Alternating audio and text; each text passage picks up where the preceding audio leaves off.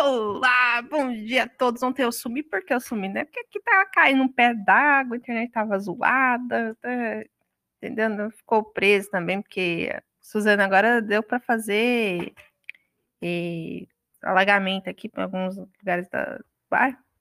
E aí, dependendo do lugar, você tem que ir de, né? De jet ski, parquinho, que negócio é complicado.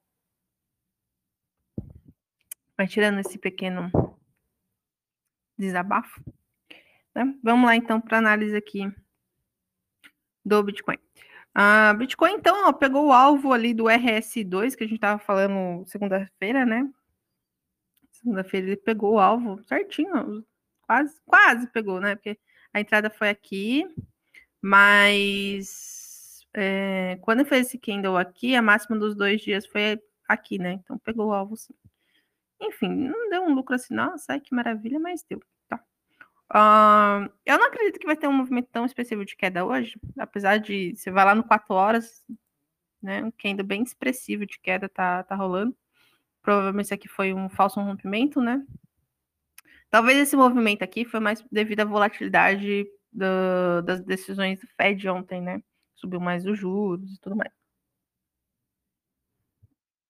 Mas, é, como pode ser visto, ainda a gente está trabalhando aí esse, esse movimento de queda, né? Esse pivô, que não rompeu a sua, o seu fundo, né? Esse pivô de baixo não foi rompido o fundo, então provavelmente ele pode fazer esse movimento, vir até aqui de novo para 37, aí voltar e ficar consolidando aqui por um bom tempo, tá? Teve uma cunha de alta aqui de curto prazo que foi rompida, provavelmente pode ser o pullback dela também. De qualquer maneira, a gente vai ter que aguardar os próximos capítulos. Tá um saco isso aqui, tá, tá consolidando demais. Isso normalmente é bem chatinho. Mas vamos ver então os outros fatores, né? Uh, o, a volatilidade do mercado tá caindo, né?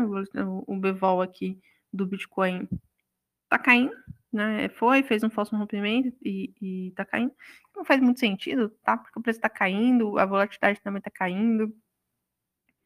É, deve, é um fator assim que a volatilidade aqui, teoricamente, não era para o preço estar caindo, né? Ou pelo menos estar consolidado. Essa queda de volatilidade consolida muito mais a ideia de ficar andando de lado por mais tempo, né? É, corrigindo no tempo do que de fato o preço. Ou seja, prepare para o tédio. A dominância do Bitcoin. É, tá fechando com um martelinho, hoje provavelmente vai fechar com esse, com esse martelo, rompeu aqui as resistências, fez um pullback. Eu acho que também consolida aqui na região de 42 e 42% e 42,15. Acho que vai ficar tramitando aqui por um bom tempo. Total Coin Market Cap saiu, apesar do movimento expressivo que entrou bastante dinheiro ontem, hoje já está saindo praticamente o dinheiro novamente isso fortalece mais ainda a ideia que eu tinha já iniciado aqui, que foi só um movimento de notícia mesmo, né, devido ao Fed e tudo mais. Do mercado de, de altcoins também, né? Tentou romper aqui é, esse canalzinho aqui. Como você vê, eu acredito que ele pode ficar tramitando aqui até ele funerar, né? Ficar bem fininho aqui, para depois romper. Mas, mesmo a mesma situação. E te digo mais, eu ainda acho que ele vai fazer assim um movimento expressivo de queda, né, hoje, e no para 37 que a gente estava vendo no BTC, mas ele volta, provavelmente vai fechar com uma rejeição de venda. Bem capaz ele chegar hoje lá para os 38 e 70, mais ou menos, e depois voltar para fazer uma mínima bem, bem expressiva. Ah, beleza, então o SPX 500 está caindo hoje, né? Ó, ele fez, está tramitando ainda aqui, né? Como eu falei para vocês, eu ainda acredito que ele vai ficar aqui nesse lenga-lenga por um bom tempo. Bova 11. O Bova 11 está caindo hoje. Eu acho que ele pode cair mais ainda durante essa semana. Pegou, né, os nossos objetivos de curto prazo de longo prazo em 97. Uma coisa interessante no Bova é que ele fechou um RS2 uh, ah, aqui. Acho que eu vou até colocar o RS2 aqui para nós, um RSI. Aqui, um índice de força relativa. Né? Vou colocar aqui dois, que é o que interessa pra gente. É... Ah, esse aqui não me interessa. Isso aqui também não me interessa. Isso aqui também não me interessa. Isso aqui me interessa. Vou colocar preto para nós enxergar. Por quê? Porque nós é cego. Vou colocar 20 aqui. Abaixo de 20. Eu vou colocar aqui. aqui. Uhum, uhum, uhum. Isso aqui pode ficar cinza mesmo. Um pouquinho mais visível. Sou meio cegueta aqui. Pronto. Tá configurado aqui meu RSI legal de um pouquinho assim para me enxergar, que eu sou cegueta mesmo. E aqui eu vou deixar uma cor um pouco mais vívida. Aí, beleza. É, ele no quatro, no quatro dias, né? Ele fechou, tá com RSI2 bem, bem baixo. É, seria interessante, interessante ver como é que ele vai fechar aí é, no semanal, tô bem interessada como vai fechar o semanal, que dá para fazer aí um um RS2, não é uma compra no RS2 buscando volatilidade, né? Você comprar volatilidade aí no vol nos próximos dias. Eu acredito. Seria interessante para pegar ele abaixo de 100, 100 reais. Seria lindo demais, né? Eu não acredito que vai ficar tão assim descarado. mas buscar aí para fazer um stream, né? Quem faz opções. Eu estava bem interessada em fazer ontem, mas hoje já voltou caindo. Então, provavelmente aí até até sexta-feira eu decido o que eu vou fazer, se eu vou entrar numa operação aqui comprando volatilidade no SPX 500. Ou, sei lá, comprar uma cal, sei lá, fazer alguma coisa do gênero, que eu acho que ele vai dar uma corrigida nessa queda toda aí é, provavelmente. Vamos ver como é que vai fechar o semanal e aí eu vou decidir e falo para vocês aqui o que eu decidi na minha vida. O Itaú. Normal, tá caindo, né? Deixa eu colocar no diário. Tá indo pro nosso objetivo de é, longo prazo, né? Foi, tá indo. Caramba. A Petro. A Petro, rapaz. A Petro tá segurando aqui a peteca, né? Segurando bem aqui. É, vamos ver o fechamento da semana, para porque o que acontece? Se eu contar tudo aqui, ó, é, tem um pivô aqui, tem essa resistência aqui que se for rompida, né? Essa resistência aqui que se for rompida, um pouco, talvez não 46. Isso essa resistência que se for rompida, que estavam com um topo duplo, né? E o semanal tá bem ascendente, a gente pode continuar uma alta na, na Petro, mas sinceramente, muito difícil romper essa resistência. E dois, a situação do mercado brasileiro não está muito favorável para fazer um movimento expressivo de alta, tá? Eu acredito que vai ficar consolidando aqui do que de fato subir. Uh, mas isso é uma opinião minha, tá? Os Russito. Olha, tá formando aquele pivô de alta ainda, que tá para romper aquela resistência. Eu não acredito que eles rompam, eu acredito que eles ficam aqui por um bom tempo. A tendência ainda é primária de baixo, tem muita resistência dinâmica, resistência de preço. Tem que acontecer uma coisa muito extraordinária para os russos, para o mercado russo subir, tá? Em compensação, o rublo pegou o nosso alvo de longo prazo ontem, tá? É, ou seja, eles pegaram um fundo de 2020 e o próximo alvo aqui de longo prazo é esse aqui, tá? Que pegou também já, ou seja, já pegaram 2020, então vamos puxar lá para baixo, então. Puxar aqui para nessa região de 64, tá? O rublo está se valorizando em relação ao dólar de forma muito, muito absurda, cara. Então a gente pode voltar meados de 2019, será? Olha isso, né? Isso tá muito deixa em xeque algumas situações, tá? Eu sei, é meio, é meio complicado isso, porque não era, teoricamente, não era para o rublo estar tá se valorizando, porque é, as sanções são muito sérias, muito severas. É, se eu não me engano, eles fecharam aí até a importação de petróleo dos russos, né? Sancionaram o, o petróleo russo agora.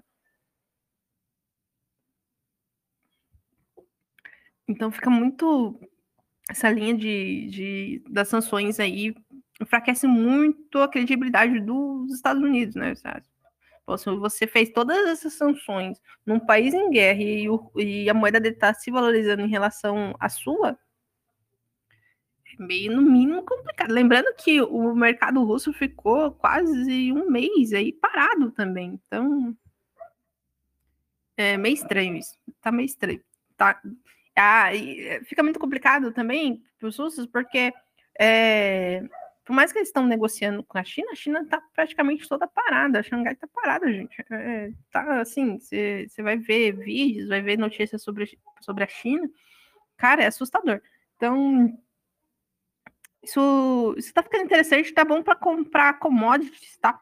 Se você gosta de trabalhar no mercado tradicional, eu vou até dar uma pesquisada hoje, é, mas enfim, o, o petróleo é, é, isso justifica também porque a Petro está tá se mantendo o preço. Então, a Petro, é, pet, é, petróleo, é, urânio, ah, trigo, commodities em geral, é porque eles são é, a gente é dependente dos russos em boa parte dos, das commodities, paládio, é absurda a quantidade de, de coisas que a gente é dependente deles. Talvez isso também justifique um pouco o rublo tá subindo, né? Porque eles estão vendendo as suas commodities em rublo, não em dólar. É. Enfim. Uh, a Libra. Tá caindo hoje, né? Tá indo para o nosso objetivo de longo prazo também. Uh, o euro. Tá ainda trabalhando aquela bandeirinha. Eu acho que se ela romper isso daqui, vai romper lá no, no final do, do, do mês, assim, na segunda semana do mês para ir para os nossos objetivos. A situação do, dos europeus está um pouco mais grave porque eles não estão fazendo apertos monetários e quando for feito, pode ter certeza que isso aqui vai cair igual banana. É... Então fiquem ligados. A, o ouro não chegou no nosso objetivo de longo prazo, mas está fazendo uma rejeição hoje aqui de compra na média de 65. Vamos ver como é que vai fechar.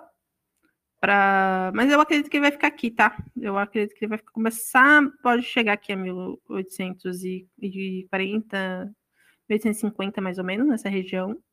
E eu, eu aguardaria né, um movimento, um gatilho de compra, mas se você faz hold, seria uma boa oportunidade para ir comprando. Eu, eu acredito muito que o ouro possa dar uma, uma movimentada interessante, assim, não tão expressiva como o Bitcoin, mas sim, eu acredito que, que boa parte do mercado tradicional ainda trabalha ouro, né?